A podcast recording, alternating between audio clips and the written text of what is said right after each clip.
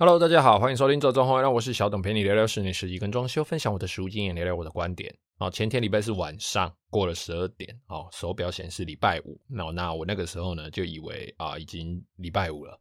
已经是礼拜五晚上，礼拜六凌晨了。那那个时候我真的是累到一整个爆炸，懒惰到不行啊！所以那个时候就发了一篇文章说：“哎、我今天不更新啊，明天不更新，晚点更新这样。”好，那发完文章之后吃了要睡觉的药嘛，哦，那睡到一半突然弹起来，想说：“哎、不对啊，我现在睡觉时间好像是礼拜五凌晨，礼拜四晚上呢。”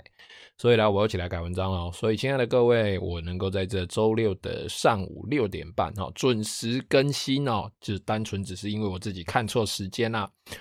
好了，那今天来聊聊关于智慧的居家系统哦。那智慧的居家系统怎么安装？智慧的居家系统怎么设定？其实到现在哦，在我们台湾的市场，它还是处于一个成长阶段哦，百花齐放哦。来自西台湾的哈，来自欧美的哦，各家不管是声控，不管是呃用手机当做人机界面的，不管它是靠网络，不管它是靠软体的，非常非常多种方式。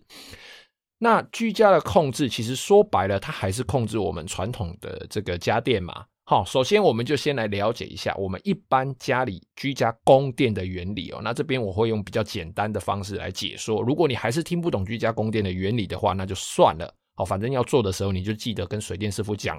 哦，你要呃做智慧居家，那你有什么条件？这样就好了。好，那我们就先来解释一下居家供电的原理。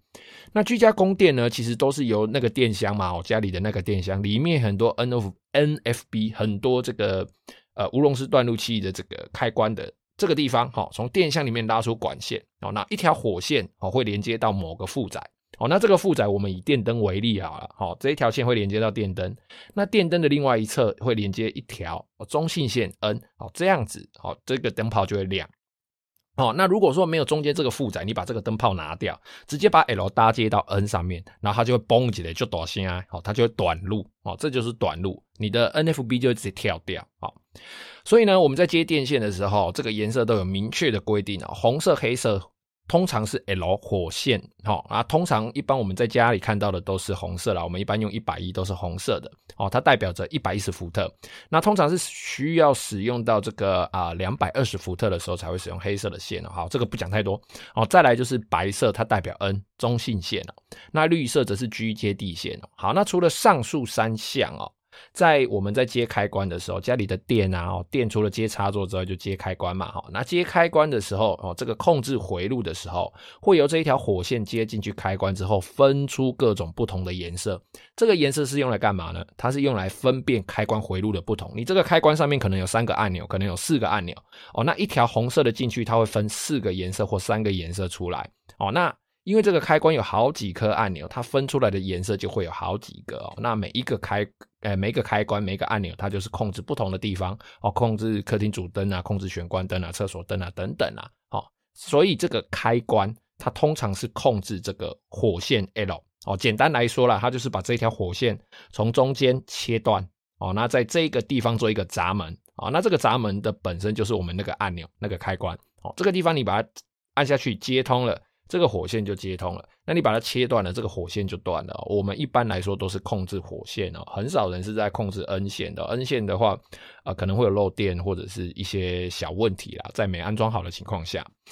然后就是插座啊、哦，那插座就是一边是 L 火线，一边是 N 中性线，然后中间会插一条 G。哦，这接地线绿色哦。那平常这三条线呢？哦，就是它是在插座的这个塑胶里面的铜片哦，它们是分开的哦。上一集有讲到嘛，哈，那些不能省的事情里面就包含这个插座。好，它在这个塑胶里面哦，它是被绝缘、被分开、相安无事的。当你插入插头，哦，把插头插进去插座之后，按下电器开关之后，它们就会因为你的这个插头跟你电器的开关，它们就会通电。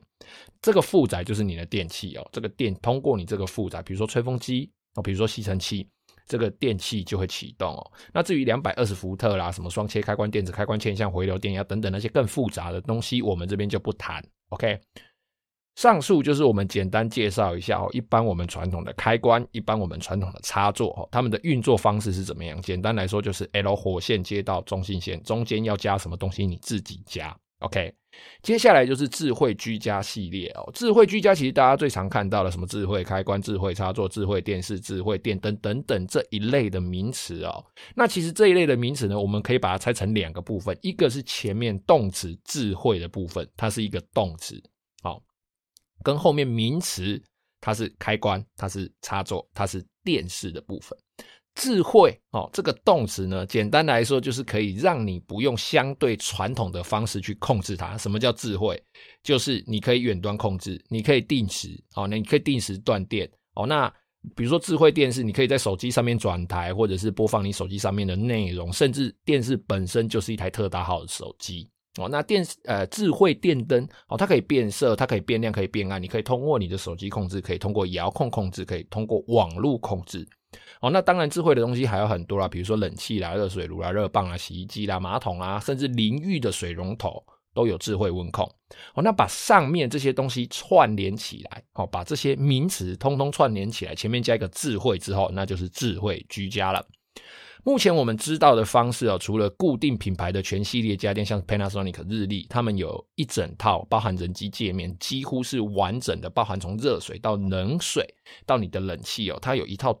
近乎完整的智慧居家控制系统，但是限定只用他们家的家电哦。除了这个之外，再来呢，就是用 Apple 啦、Google 啦、小米啦等等哦，这些科技三 C 大厂的软硬体搭配他们的 APP 哦，以及一个相对稳定的网络环境，那再加上人机界面哦，就是你的手机啊，来做到居家的这个环境的控制。亦或者是我们今天要谈的哦，房间各种智慧开关、智慧插座，让你可以在客厅就开房间的冷气，或者是你下楼忘记关灯，还能用手机补救一下，赶快关哦，免得回家妈妈念你浪费电。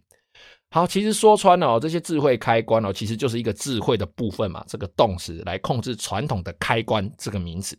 但是因为目前哦，市面上哦，到目前哦，市面上的智慧开关仍然处在这个算是成长的阶段，各家百百花齐放哦，但是各家精通的方向啊，甚至规格啊都不尽相同啊，所以其实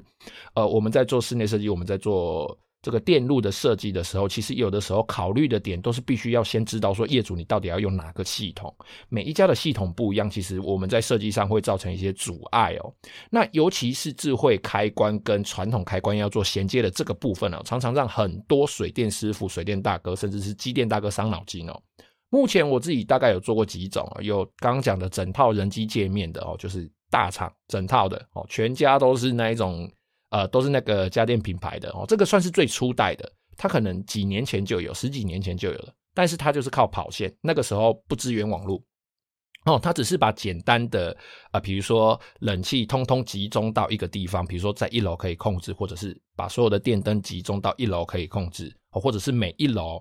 你在一楼、在二楼、在三楼、在四楼，你一样可以控制一楼的电灯。哦，那你站在四楼按这样，好，到中期开始支援各种 APP 哦，就像就像我们现在这个扫地机器人一样，但是它仍要限，就是它仍然是限制一些特定的机型，比如说啊、呃，我的冷气要有支援网络，必须买到什么型号，我的电灯必须是什么型号，我的电扇必须是什么型号。哦，就像是呃那个小米居家哦，它一个 App 里面有非常多的电器，但是你必须买他们家的电器才能够用你的 App 控制。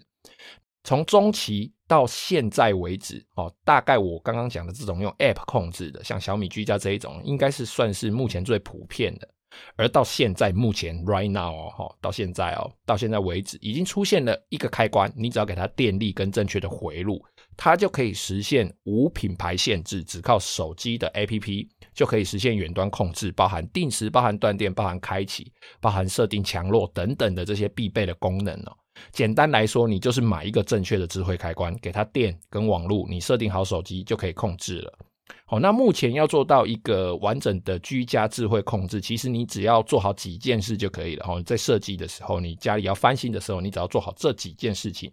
第一个，让水电师傅查明你所需要的，好，比如说你某几个要控制的家电的回路，冷气啦，好，电灯啦，好，那。哪几个插座是你想要控制的？哈，它的插座跟这些管线，好，它的 NFB 的数量，好，然后你专属的一些电器，好，它是走哪个回路的？这些管线怎么跑？通通都把它查好，查得清清楚楚、明明白白。再来第二个，准备好你要装的这个智慧开关的这个规格，好，确认好它的规格，它所需要的网络环境啊，以及它对应的软体啦，然后你的网络一定要稳定哦，是不是要光纤要几几 M？然后你的手机的 APP 要设定好，再来准备好控制这个智慧控制的那个智慧，它本人所需要的电力，给它一个独立的电源，并且把对应的哦，它需要的电源的火线跟中性线补到正确的位置。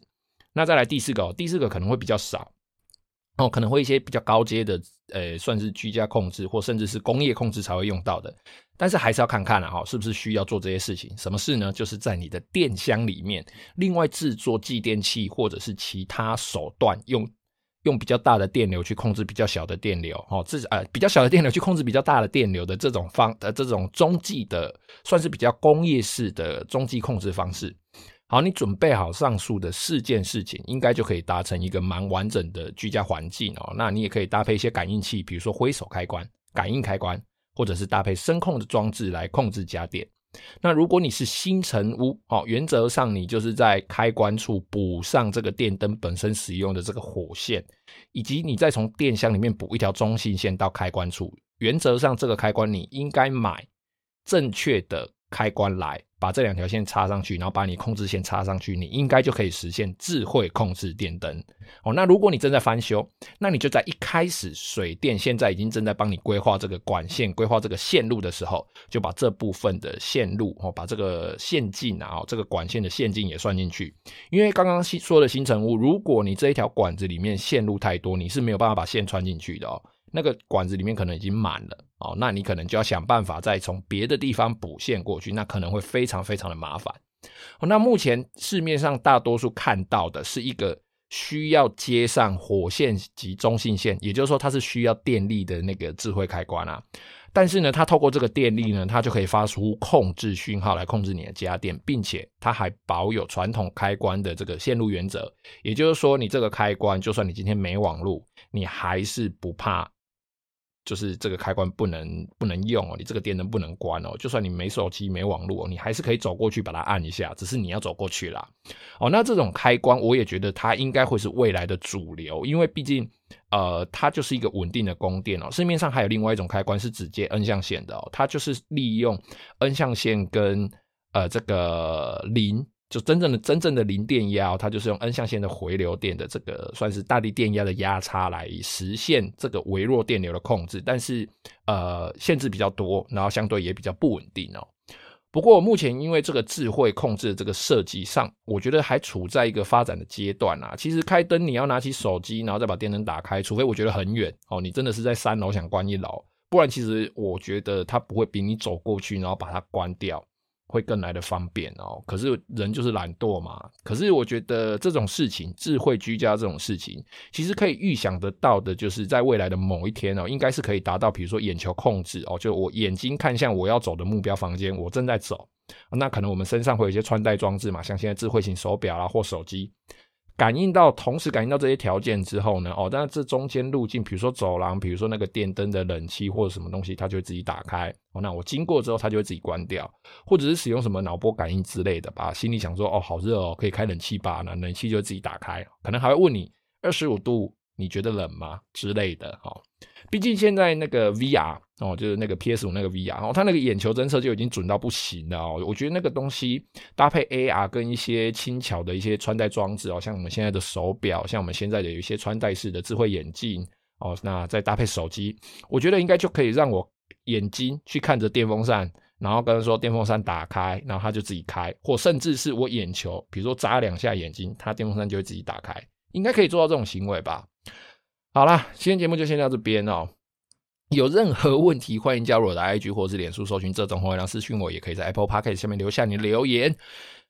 啊。智慧家居好难哦，谢谢各位的收听，拜拜。